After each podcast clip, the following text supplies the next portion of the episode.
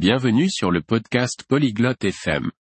Aujourd'hui, nous allons parler d'un sujet très utile, les outils pour les réparations à la maison. Debra et Cal vont discuter des outils de base que tout le monde devrait avoir. C'est intéressant parce qu'il est bon de savoir réparer les choses chez soi. Écoutons leur conversation. Hi Kale. Ich versuche, ein Regal zu reparieren, aber ich bin mir nicht sicher, welche Werkzeuge ich brauche. Salut Cal.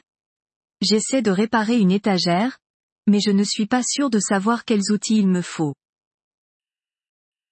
Hey Debra, du solltest mindestens einen Hammer, einige Nägel und einen Schraubenzieher haben. Salut Debra. Il te faut au moins un marteau, des clous et un tournevis. Einen Hammer habe ich. Wofür ist ein Schraubenzieher gut? J'ai un marteau. C'est pour quoi faire? Un tournevis? Ein Schraubenzieher dient dazu, Schrauben zu drehen. Damit kannst du sie festziehen oder lockern. Un tournevis sert à visser et dévisser. Tu l'utilises pour serrer ou desserrer les vis. Ach so, verstehe. Gibt es verschiedene Typen? Ah, je vois. Il y a différents types? Ja.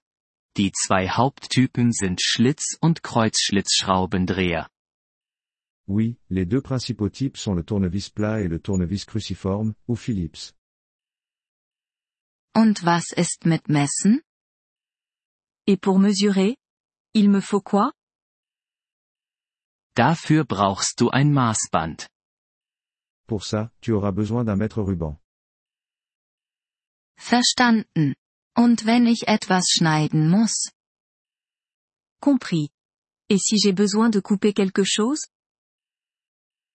Eine Säge ist nützlich. Eine einfache Handsäge sollte für kleine Arbeiten reichen. Une scie peut être utile. Une scie à main simple suffit pour les petits travaux. Brauche ich auch etwas für die Sicherheit? Je dois prévoir quelque chose pour la sécurité? Schutzbrille und Handschuhe sind wichtig. Il est important de porter des lunettes de sécurité et des gants. Was, wenn ein Rohr undicht ist? Et si un tuyau fuit? Dann könntest du einen Schraubenschlüssel brauchen, um das Rohr festzuziehen. Tu pourrais avoir besoin d'une clé pour resserrer le tuyau.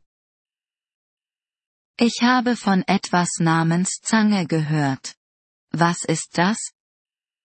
J'ai entendu parler de quelque chose appelé des pinces. C'est quoi? Zangen dienen dazu, Dinge zu greifen und zu biegen. Les pinces servent à saisir et à plier des objets. Das ist eine Menge. Kann ich das alles an einem Ort finden? C'est beaucoup de choses. Est-ce que je peux trouver tout ça dans un seul endroit? Ja. Du kannst ein grundlegendes Werkzeugset in einem Baumarkt kaufen. Oui, tu peux acheter un kit d'outils de base dans une quincaillerie. Sollte ich auch etwas kaufen, um sie aufzubewahren? Je devrais prendre quelque chose pour les ranger aussi? Ein Werkzeugkasten wäre praktisch, um deine Werkzeuge zu lagern und zu transportieren. Une boîte à outils serait pratique pour stocker et transporter tes outils. Super. Und wie lerne ich, sie zu benutzen? Super.